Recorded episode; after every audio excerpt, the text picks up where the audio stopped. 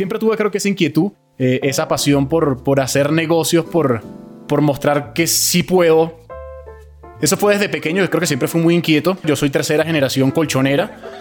Eh, nací entre colchones, nací con las historias de mi mamá contándome de cómo había sido su vida, de cómo el abuelo había montado la fábrica, con el orgullo que se habla eh, de una empresa que es familiar, que además empezó de la nada, pues de, una familia pues con toda esa historia de, de migración y de pobreza, eh, y que finalmente le dio a mi familia todo lo que le dio. Mi familia, la verdad es que vivió muy bien en su época. Ya luego vino la, segunda generación, se, se encargó de, acabar con todo y nosotros otra vez desde cero empezamos. Pero yo creo que también eso, el nacer en un entorno de emprendimiento, eh, en un caso de éxito muy bonito, en que fuera realmente la empresa el orgullo y el sustento de toda la familia, eso ya te empieza a fortalecer esa semillita con la que uno nace, él le empieza a alimentar, le empieza a hacer crecer. Quien escuchan es Santiago Barenco, es venezolano, le encanta el mundo de los negocios y como escuchan viene de familia de empresarios. La familia de Santiago es una de esas muchas familias europeas que llegaron a Latinoamérica después de la guerra, en este caso a Venezuela, y que lograron hacer una vida cómoda a partir del emprendimiento. Y si usted viene de familia emprendedora, usted me entiende. Cuando uno escucha esas historias desde niño, uno se cree el cuento de que uno lo tiene en la sangre. Yo, como Santiago, no quería ni ser astronauta ni piloto de Fórmula 1, yo quería ser empresario. Lo interesante es que el comienzo de la historia de emprendimiento de Santiago no tiene nada que ver con espumas o colchones, que es lo que hace su familia, sino con algo más. Yo si bien nací en Venezuela, a los 18, 19 años me fui a España a hacer la carrera. Y allí a mitad de la carrera ya empezó también mi rebeldía, esa etapa que decía que no quería estudiar, que para qué, si mira a, eh, Zuckerberg con Facebook, mira a Bill Gates que todos a, a Steve Jobs que abandonaron la universidad y los ricos que son, entonces uno quiere seguir esos pasos, obviamente no tiene idea de lo que está diciendo ni de lo que implica llegar hasta allá.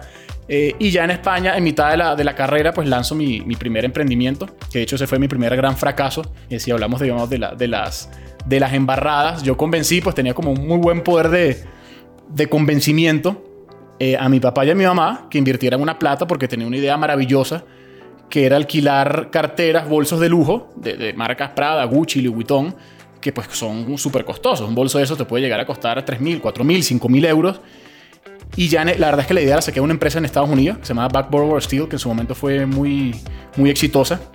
Vamos a aplicar el mismo modelo en España, ¿por qué no? Y la verdad es que hice todo mal. Creo que eso fue uno de los mayores aprendizajes. Pues no fracasos a la sí, pero, pero también a su vez de los mayores aprendizajes que me he dejado porque lo hice absolutamente todo mal. O sea, desde la concepción del negocio, el estudio de mercado, el plan de negocio, todo estaba mal.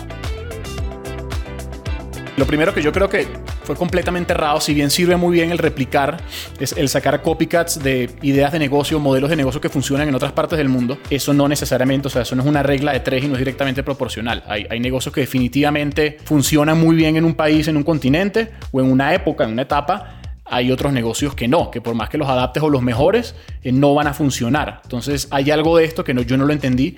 El, consumidor americano, el gringo, es pues, completamente distinto. No tiene ese sentimiento a lo mejor de pertenencia.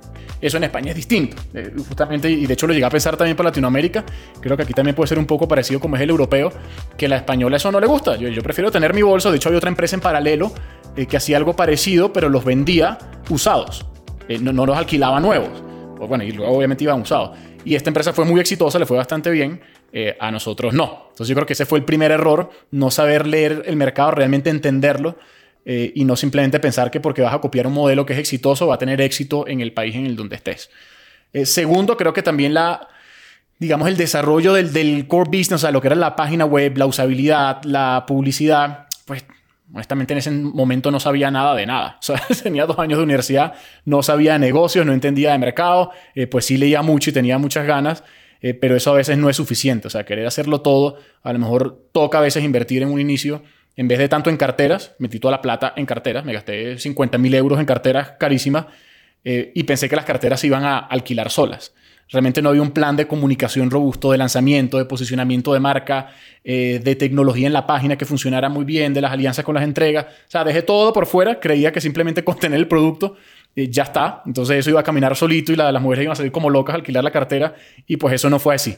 Sí creería que, que esos, ya luego en el camino obviamente hay muchos más errores, pero creería que esos dos son los principales, los que ya, digamos, me, me, me, limita, me sentenciaron, que ahí no había forma de virar eso, de rescatarlo, porque eran errores esenciales, digamos, de estructura de los pilares que, que ya no había cómo enderezarle el tema. Entonces yo creo que ahí nació. Eh, ese fue el primer negocio que monté, el primer fracaso. Luego me voy a Venezuela. Otra vez saltando de, un continente a otro, a trabajar justamente en la empresa familiar.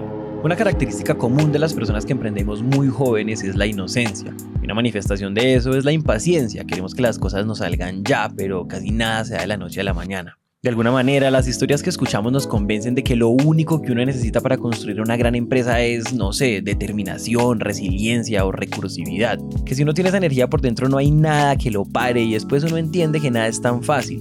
Pero ¿saben qué? Esa ingenuidad no está mal, porque al mismo tiempo a los 23 años Santiago ya tenía una quiebra encima, y volver a Venezuela a trabajar con la empresa familiar no es que sea un castigo, era en realidad una oportunidad para seguir aprendiendo y para aplicar todo lo que había aprendido en España.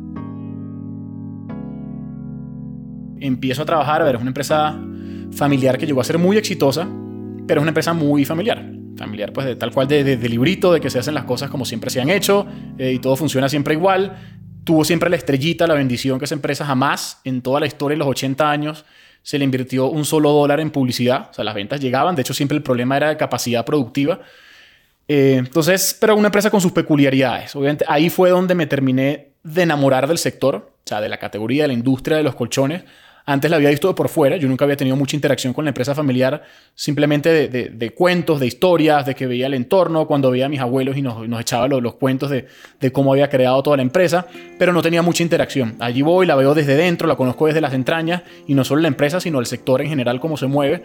Eh, aprendí mucho, eh, fueron seis años, estuve, pues, eh, empecé desde abajito, terminé siendo el director financiero, pero prácticamente manejando y entendiendo cómo se mueve todo el negocio. Cuando nos hablan de emprender le dan mucho valor a esta idea de comenzar empresas de la nada y eso es muy valioso. Pero también es valioso emprender en empresas que ya existen y la verdad es que las empresas familiares son terrenos muy fértiles para crear cosas interesantes. Santiago, por ejemplo, quería romper barreras en la empresa de su familia. Pero bueno, fértil no significa... Una empresa familiar es compleja, más cuando es tercera generación y que no se hizo un correcto proceso de sucesión eh, que realmente pues no había una junta directiva bien constituida, no había como un buen manejo en la toma de decisiones, se hacía todo de manera como muy informal, empírica. Yo la verdad quería eh, profesionalizar, invertir, eh, meter tecnología, o sea, hacer, yo veía la empresa haciendo honestamente pues lo, que hoy estoy haciendo con Boxy. Pero había muchas trabas, muchos temas familiares eh, internos, que creo que esa es la mayor debilidad y a su vez la mayor fortaleza de una empresa familiar. Eh, y es justamente las emociones, o sea, los sentimientos que hay. Por un lado hay mucha pasión, sentimiento de pertenencia, toda esa historia que hay que está en el ADN de la empresa. Eso genera, digamos, mucho impulso y como que blinda la empresa y la hace a prueba de, absolutamente de todos los obstáculos, pero a la vez también se, se cae ya en el otro lado donde a, lo mejor las decisiones no se toman eh, de la manera más fría o más objetiva, eh, no se busca profesionalizar, a veces no se, no se piensa de la manera más ambiciosa que se debe ser, entonces es un juego ahí, un equilibrio complicado. Eh, que en ese momento pues a mí no me funcionó, yo sí quería ir a un ritmo como más acelerado. Y aun cuando estuviera digamos bien, estable, eh, pues con una buena empresa, con un buen futuro, yo no estaba cómodo, la verdad es que yo no estaba feliz, no estaba realizado, creo que honestamente te digo, yo nací para ser, para ser emprendedor porque tengo digamos, pocos hobbies o pocas cosas que me apasionen como puede ser el emprendimiento. Y por lo tanto yo no estaba realizado, no estaba satisfecho en ese momento y es cuando decido dar un paso al lado, pues también decido renunciar al país, así que emigro y me vengo a Colombia y eso fue hace seis años.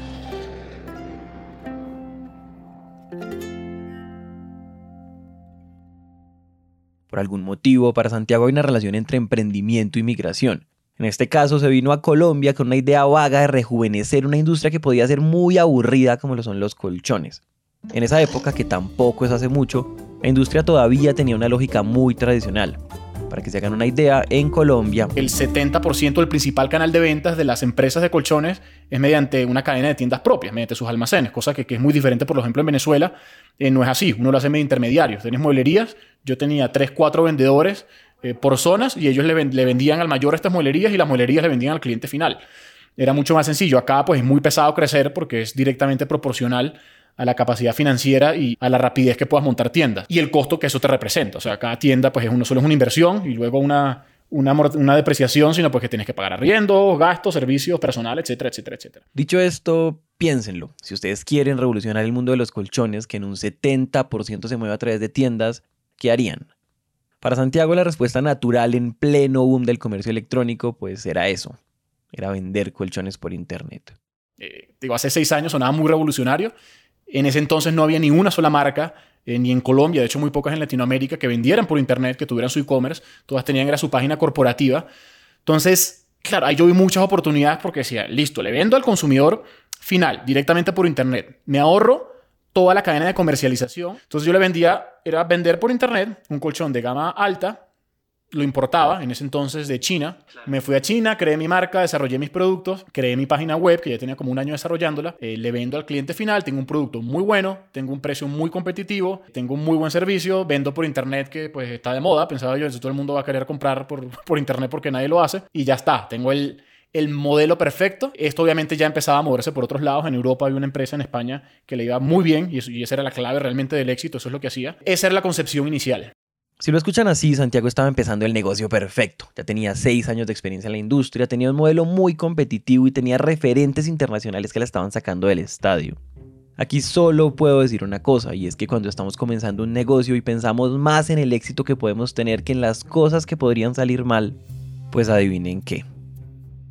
El primer mes, yo después además me traje toda la plata que tenía en Venezuela que había ahorrado, vendí todo lo que tenía, eh, un poco la verdad temerario, inconsciente uno, al parecer también un emprendedor como que ese no, es consciente de, los riesgos ya que se está teniendo, pero eso creo que también nos hace parte que, que podamos lograr lo que, lo que logramos, ¿no? Arriesgo todo all in, invierto todo en mercancía, en la página, en el proyecto, en capital de trabajo. Eh, fíjate que hice lo mismo que en España, pero bueno, por lo menos no, no metí todos los, huevos en la misma, cana, en la misma canasta, no, no en producto, sino que hice mi proyecto bien montado. Yo calculaba, nada, tengo todo perfecto, el primer mes la voy a reventar, o sea, voy a ser millonario a los tres meses eh, en Venezuela, para que te hagas una idea, en la empresa familiar vendíamos unos 100, 120 colchones diarios. Una empresa mediana, pero pues era, era interesante esa cantidad. Pues yo apuntaba más o menos a vender lo mismo. O sea, tengo que empezar vendiendo lo mismo. Bueno, el primer mes vendí un colchón. Y después invertir mucha plata en marketing. Dice, no puedo, un colchón. Y lo peor es que fue a una amiga mía, no, no es que fue un cliente real, sino me Santi, ¿tienes un colchón que necesito? Sí, te tengo como 300 ahí almacenado. Entonces, bueno, esa fue la primera y, la segunda, que también es una gran embarrada. Después de tres semanas sin vender nada, invirtiendo mucha plata, sale un cliente, un cliente medio fantasma. Pero claro, eh, estaba tan necesitado yo de vender y de validar que mi, que mi idea sí funcione y que sí puedo vender colchones por internet, que no revisé muy bien, la verdad fui bastante inocente. Una compra toda misteriosa que hoy día las detecto en tres segundos, pero era una estafa. Entonces el tipo me compró una venta grande como de ocho colchones y ya con esto cubrí la semana y resulta pues que el tipo me consignó un cheque de plástico, me rebotó el cheque, se llevaron los colchones y perdí un montón de plata. Esas fueron mis dos primeras experiencias de venta. La empresa que Santiago creó en Bogotá se llamó REM. Como escuchan, no empezó bien. La verdad es que vender cualquier cosa por internet es más difícil de lo que dicen los libros, pero tampoco imposible. Ese cuento de que en el desayuno uno ve cómo va a ser el almuerzo no aplica siempre. Es decir, si uno empieza vendiendo poquito, eso no necesariamente quiere decir que el producto no funciona o que no hay mercado o que uno ya se va a quebrar. Eso lo único que quiere decir es que las cosas pueden cambiar si solo si uno es lo suficientemente agudo como para cambiar los elementos de la ecuación y además si tiene la paciencia y la suerte para encontrar un camino. Lo que hace falta, no te voy a decir que esa es la clave del éxito para que un emprendedor sea súper exitoso, pero en ciertos momentos de la vida, de esa montaña rusa, de lo que es el emprendimiento, es necesaria la perseverancia, creer en tu idea y que de cierta manera uno a veces se siente un poco incompetente porque pruebas cosas, nada funciona, pero de repente empiezan a ocurrir.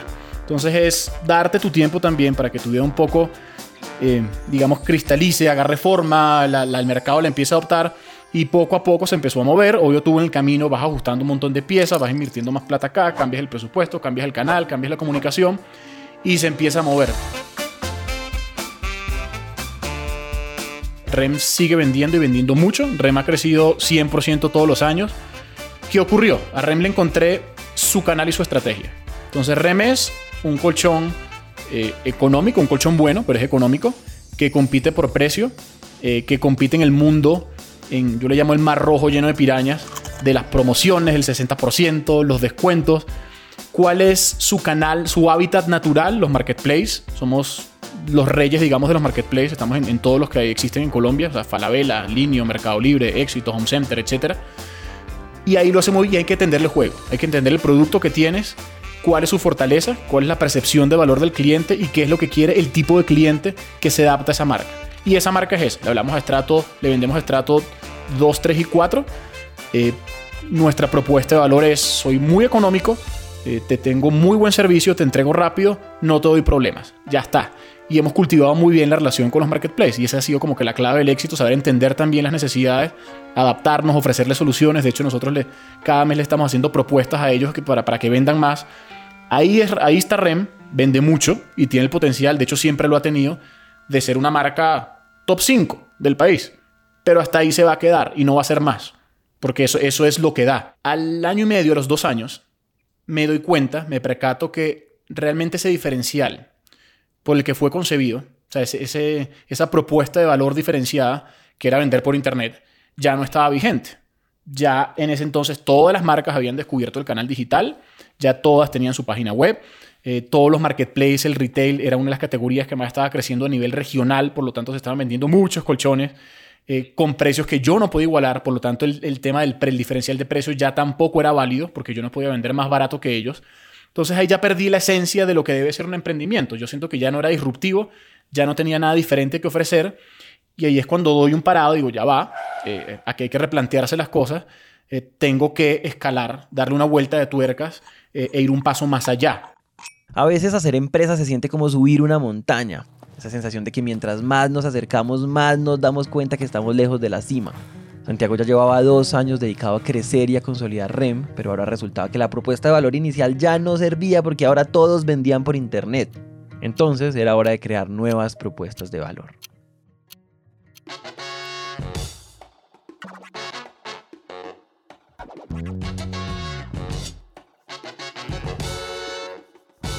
Y ahí es cuando nace la idea de Boxy, en este momento nace una empresa llamada Boxy Sleep, que es la respuesta a 8 años de experiencia en el sector y que tendría tres pilares muy claros.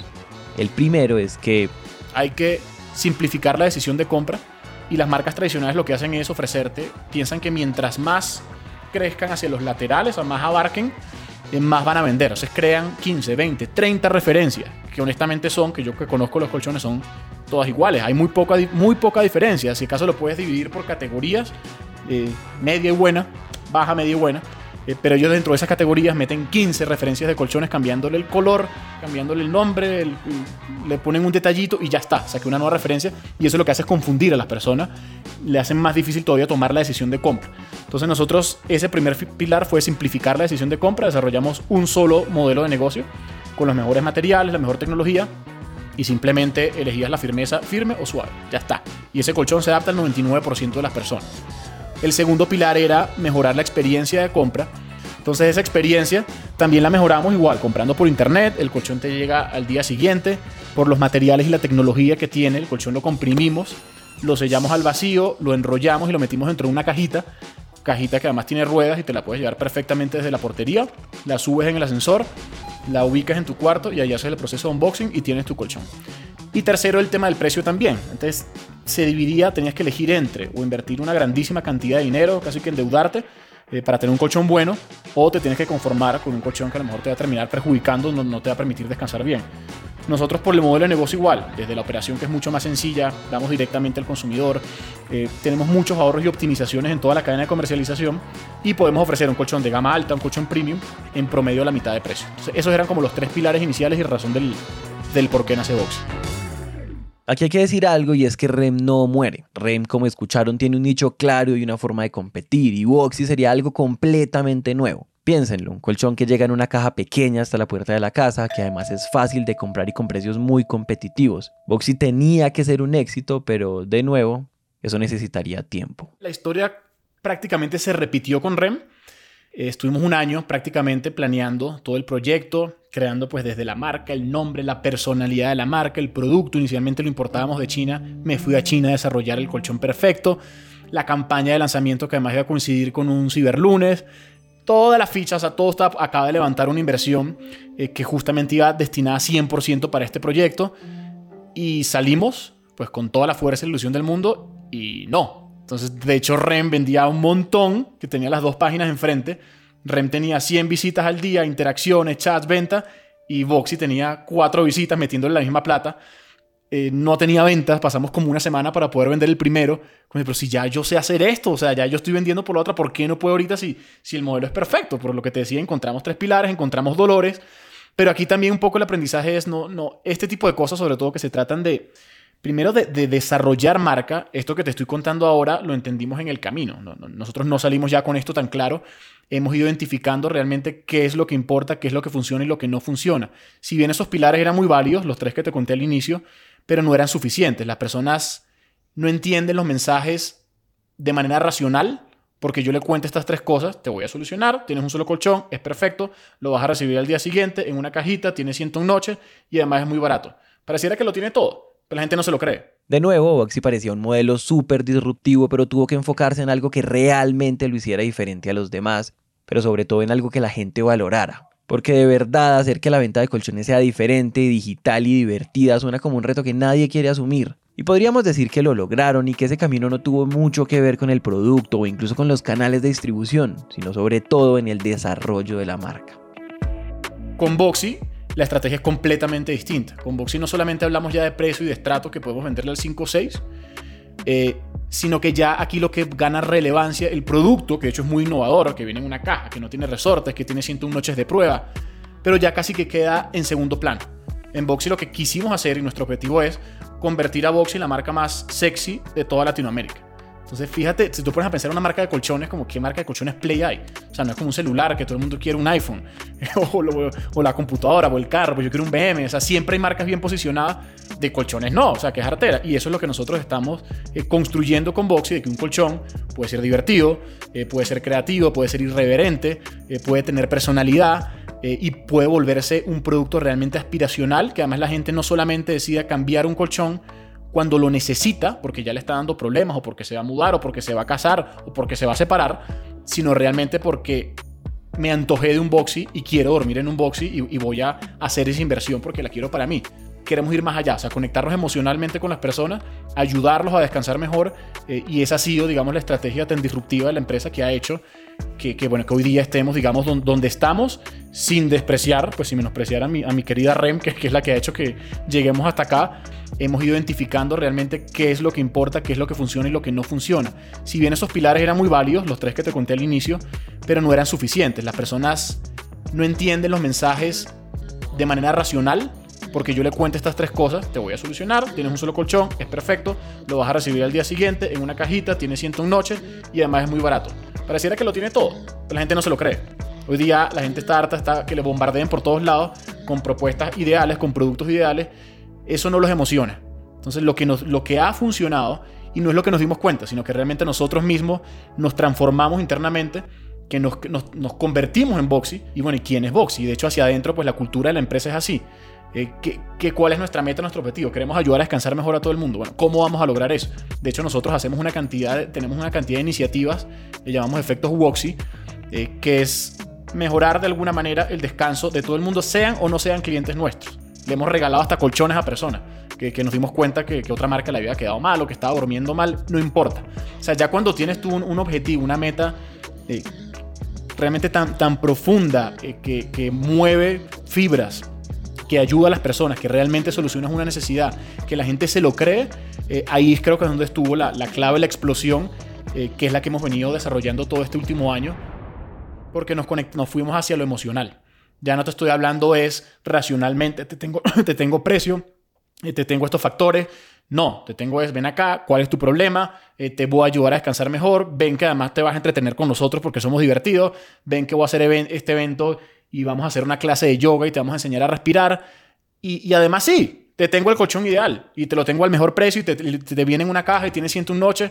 Eh, sí, te lo tengo, pero eso es, eso es secundario. O sea, realmente nosotros, las personas queremos, queremos que las personas se enamoren de, de la empresa, de nuestra lucha, de nuestra filosofía. Entonces la idea de convertir a Boxy en la marca de colchones más sexy de Latinoamérica fue finalmente tomando forma. Cuando le preguntamos a Santiago cómo uno empieza ese proceso, la respuesta fue que eso ocurre de adentro hacia afuera. Para poder generar esos efectos, tienes que estar atento y, no puede ser unilateral. O sea, yo no puedo decir, este fin de semana vamos a hacer esto y vamos a sorprender y vamos a hacer la marca sexy. No, o sea, lo primero que tienes que hacer es crear una cultura interna que todos se conviertan en esa marca. O sea, todos son un pedacito, una molécula eh, de lo que es Boxy. Entonces, llevamos tiempo trabajándolo, pero ya todos entendemos cómo pensamos nosotros, cómo piensa Boxy, cuál es su personalidad, eh, cómo es su humor, eh, qué hace por los demás. Entonces, sí, tenemos una estrategia, uno de nuestros principales valores se llama el efecto Woxy, que es una mezcla, un híbrido mezclar entre efecto wow a la Voxy. Entonces, ¿qué es ese efecto Woxy? Es justamente generar ese sentimiento de sorpresa, sea clientes o no clientes, siempre con un foco. Nosotros tenemos aquí arriba, que es nuestra gran lucha, que es ayudar a descansar a todos los colombianos. Dentro de ese triángulo, absolutamente todo se vale. De hecho, todas las personas, no solamente los asesores de venta, no solamente las personas de servicio al cliente, eh, los, que, los departamentos ni comercial ni marketing, toda la empresa eh, son unos agentes de generar efecto Wox. Aquí la clave está es en realmente interesarte por las personas, en entenderlas. De una conversación puedes sacar muchísimas cosas, pero si entiendes realmente cuál es la necesidad. Entonces, pues te digo, ejemplos tenemos pues, un montón, desde el, e, ese sí fue efecto Wox y fue mío, pues una, una chica que, estaba, que había comprado una marca Llevaba un mes esperando, no le llegaba el colchón, estaba desesperada, escribía por todas las redes sociales. Eh, yo lo vi por Instagram y me dije, oye, no puede ser, mira esto. Y ahí empezó pues toda la inteligencia, investigamos quién era, mi equipo la contactó, logró sacarle pues todos los datos, lo que había comprado, en dónde vivía. Y al día siguiente le hicimos llegar el colchón, un colchón boxy, de regalo. O sea, no es que, no es que le quisimos vender, de regalo, eh, con una nota mía entonces, claro, ese tipo de cosas genera, wow, e, e, ella no compró, pero, pero créeme que se volvió en una embajadora, en una boxilover, como le llamamos, que nos ha recomendado, de hecho nos ha llevado amiga, y, esa creo que es la esencia, además de hacerlo de manera genuina, no esperando nunca nada a cambio, eh, sino simplemente por, porque eso contribuye a que nuestra misión, a que nuestra lucha se pueda dar. Y eso, te digo, es una práctica que hacemos a diario. O sea, ejemplos te tengo un montón, eh, pero a diario tenemos, de hecho, cada semana vamos evaluando qué es lo que vamos haciendo, qué repercusiones tienen, no tanto a nivel ya de negocio, no lo medimos a lo mejor de la manera tradicional que tú puedas medir el marketing en performance. Porque yo sé que si yo invierto esto en pauta, mañana no me va a generar tanto. No, a lo mejor me tarda un mes en generar, a lo mejor unos me generan, otros no. Pero si tú lo haces bien, si realmente estás solucionando problemas, si lo haces de manera genuina y además lo haces pues con un toque divertido, diferencial, y wow, pero esta marca lo que está haciendo por mí, qué loco, eh, pues ahí sí genera un impacto digo, y un diferencial que, va a ser difícil alcanzar, pero tiene que formar, o sea, es eso, no es una estrategia, no es un departamento, es toda la empresa, es la cultura, eh, que ya forma parte de nuestros valores y, y, de nuestro actuar día a día que vamos identificando pues todas estas cosas, cómo podemos hacerlas y cómo podemos conectar con nuestros clientes o no clientes.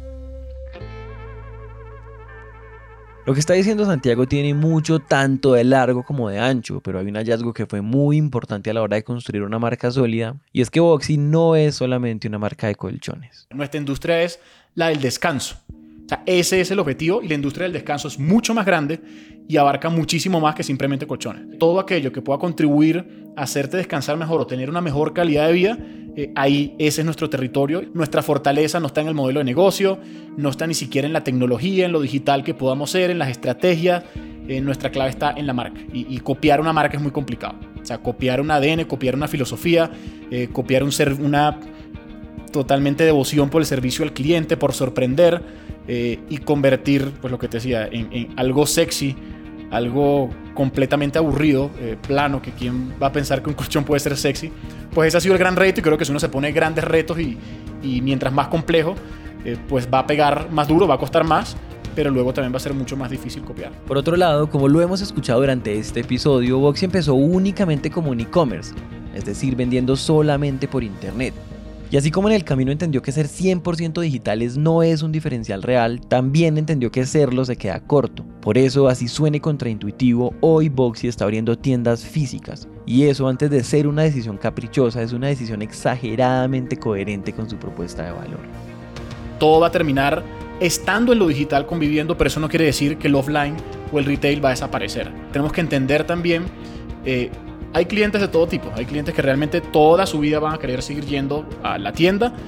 Lo que va a ocurrir es simplemente que va a evolucionar, o sea, va a cambiar. El comercio sí va a cambiar totalmente y ya se está viendo obligado. Eh, pero creo que no podemos, y sería un error para cualquier empresa, independientemente del sector de lo que venda o el servicio que ofrezca, que decir, este es mi canal y yo no me salgo de aquí. Hoy día hay que estar donde el cliente quiere que uno esté, donde lo quiere encontrar eh, más en mi caso, pues que es un colchón, que es una compra tan, digamos, experiencial, porque quieren ver el colchón, probarlo, tocarlo, sentirlo. Eso es clave. Entonces, nuestra apuesta, hoy día tenemos tres tiendas. Eh, la idea es cerrar este año con 8 y el 2021 con 20. Si bien no es una estrategia agresiva comercialmente porque quiero crecer y voy a tener 400 tiendas, no quiero eso. Esa es filosofía de la empresa. Todo lo que hacemos lo hacemos distinto y no por rebelde, porque lo quiero hacer distinto, eh, sino porque siempre hay una manera mejor de hacer las cosas. Ya la gente creo que va a ir a las tiendas, al retail, porque quiere algo más, quiere vivir una experiencia. Le van a ofrecer algo distinto de lo que no puede vivir en digital. Y eso es lo que nosotros hacemos en nuestras tiendas, que es un formato completamente distinto. De hecho, pues te invito, bueno, tengo, tenemos tres en Bogotá porque te, es una locura, es como un pequeño pueblito tipo Disney. Y contamos historias, te recibimos ya, de hecho, contando una historia, lo que puedes encontrar en ese pueblito, cuáles son las estaciones. Tenemos, por ejemplo, cada pueblito tiene su boxinema, que es como el, cine del pueblo. Y eso es una cabina del sueño donde están, ahí recreamos las condiciones idóneas con las que tú deberías dormir. Entonces entras allí, tienes el colchón perfecto, por supuesto, pero tienes la temperatura perfecta, la esencia, eh, te metemos por una meditación guiada de 10 minutos, eh, donde esa cápsula de 10 minutos equivale como si hubieras dormido dos horas. Entonces, eso no lo puedes replicar en lo digital. O sea, ni nosotros que, nacimos 100% digitales y somos expertos en, digital, eso no, hay, temas que no se pueden sustituir, que la interacción humana o física siempre va a ser necesaria y eso es lo que impulsa a la gente a salir. Boxy es una empresa basada en la experiencia tanto online como offline. Cuando se ejecuta correctamente, esta estrategia aporta beneficios invaluables. Nuevos consumidores, clientes leales, mayores ventas y un voz a voz perfecto.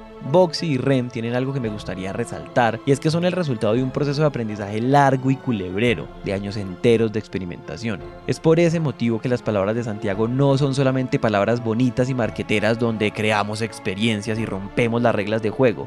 No, las palabras de Santiago tienen un respaldo y ese respaldo son los resultados. Lo que más me impresionó de la conversación que tuvimos con él fue saber que en el 2020, en el año más duro que ha tenido la economía desde que estoy vivo, Boxy no ha dejado de crecer. Sí, mira, aquí creo que es simplemente consecuencia de lo que ya hemos conversado y son básicamente esos dos, esas dos aristas o, dos pilares nuestros. Uno es lo digital, la fortaleza en lo digital porque nacimos 100% digitales y somos muy buenos, muy buenos en lo que hacemos porque esto ha representado pues, un, grandísimo trampolín para nosotros, una crisis tan berraca como la que estamos pasando, que sin duda alguna ha afectado al sector. Eh, calculamos que la afección puede estar en torno al 60-70% que habrán caído las ventas como industria. Sin embargo, ese 30-40% que quedó se concentró en lo digital, un 100% en lo digital. Y allí pues nosotros, uno, por lo digital, por la fortaleza que tenemos allí, lo fuerte, eh, todo lo que pudimos capitalizar, ¿qué, ¿qué está pasando también en este tiempo? La gente está más que nunca atenta a lo que las marcas están diciendo, no a las ofertas que me están poniendo. Entonces se la pasa en redes sociales, escuchando noticias, viendo las redes sociales y es muy importante porque ahora lo que tú le digas se le va a quedar a la gente en la cabeza y es la, percepción que van a tener de ti como marca. Por lo tanto, nosotros, si ves pues, todas nuestras, nuestras redes o nuestros canales durante todos estos dos, tres meses, nosotros jamás hablamos de una promoción, de compra, de un descuento. Y si tuvimos mucha actividad, estuvimos muy activos haciendo una cantidad de eventos, creando contenido, regalando tips, eh, justamente porque eso es nuestra lucha y eso es lo que debíamos hacer en ese momento. Y creo que ese mix entre lo digital eh, y, que estamos recogiendo la cosecha de lo que venimos cultivando, de lo que somos como marca, eh, fueron las dos claves de éxito que mientras uno pues lamentablemente ha sido muy perjudicado, nosotros estemos creciendo pues a ratios de, de triple dígito mes a mes. Podríamos decir que Santiago cree que nació emprendedor porque su historia es también la historia de su abuelo y la de su familia, o porque esas son las historias que creció escuchando. También podríamos decir que Santiago se hizo emprendedor en España cuando montó esa primera empresa que murió joven. La verdad, eso no importa. Lo que queda claro en esta historia es que el emprendedor, que comienza con una dosis muy importante de ingenuidad en la mochila, va madurando. Como dirían los abuelos, va sacando callo. Nos gustaría decirles que para revolucionar una industria se necesitan ganas, y claro, Santiago tenía y tiene ese ímpetu de un emprendedor, pero eso no iba a ser suficiente. Para revolucionar el aburrido y tradicional mundo de los colchones fue necesaria la mente de un empresario maduro, de un empresario que entiende que las cosas toman tiempo, que una marca es mucho más que un eslogan y una personalidad de marca, y que una empresa 100% digital no es necesariamente mejor. Santiago puede tener sangre de emprendedor, de pronto sí, pero con seguridad es lo que es gracias a lo que ha construido y ese proceso que es acumulativo lo evidenciamos en este episodio. Yo como emprendedor soy un poco más tradicional o aterrizado en ese sentido. Mi filosofía no es de crece como un bastardo, como un loco, levanta miles de millones de dólares, mientras más plata pierdas mejor, salte a 20 países. No, yo, yo quiero eh, pulir, validar mi modelo de negocio, perfeccionarlo consolidar la empresa aquí en Colombia, o sea, tener una posición relevante, te hablo del top 3 por lo menos de la marca, de las marcas, ser una empresa rentable, ya está, ya pasé por todo, por una montaña rusa, por una cantidad de embarradas, ya sé qué funciona, qué no funciona, ya con, si lo voy a replicar, voy a replicar algo que funcione, voy a replicar solo lo bueno, no quiero ir a otro país a replicar lo bueno o lo malo porque me va a costar el doble y me va a traer el doble de problemas. Entonces ya cuando que estamos cerca de eso, creería yo, si el año que viene estamos con miras a internacionalizar, Latinoamérica sin duda alguna, dos o tres países probablemente, pero bueno, eso conlleva un reto adicional que es el levantamiento de capital adicional y ya en otras, en otras proporciones que son mucho más retadoras y difíciles de conseguir. Este episodio fue producido por Natalia Hurtado y por Juan Pablo Ramírez. El diseño de sonido es hecho por Juan Diego Bernal y el trabajo gráfico por Anja Cuña y Luisa María Ríos. Si tienen algo que decirnos, si quieren que conversemos, si nos quieren felicitar o si algo no les gustó, por favor, conversemos. Nuestro WhatsApp es 317-316-9196. Repito, 317-316-9196. O también pueden hacerlo en nuestras redes sociales, arroba Somos en Instagram y en Twitter como quieran, pero por favor conversemos. Emprendete es una producción original de Naranja Media. Mi nombre es Juan Pablo Ramírez. Muchas gracias por escuchar.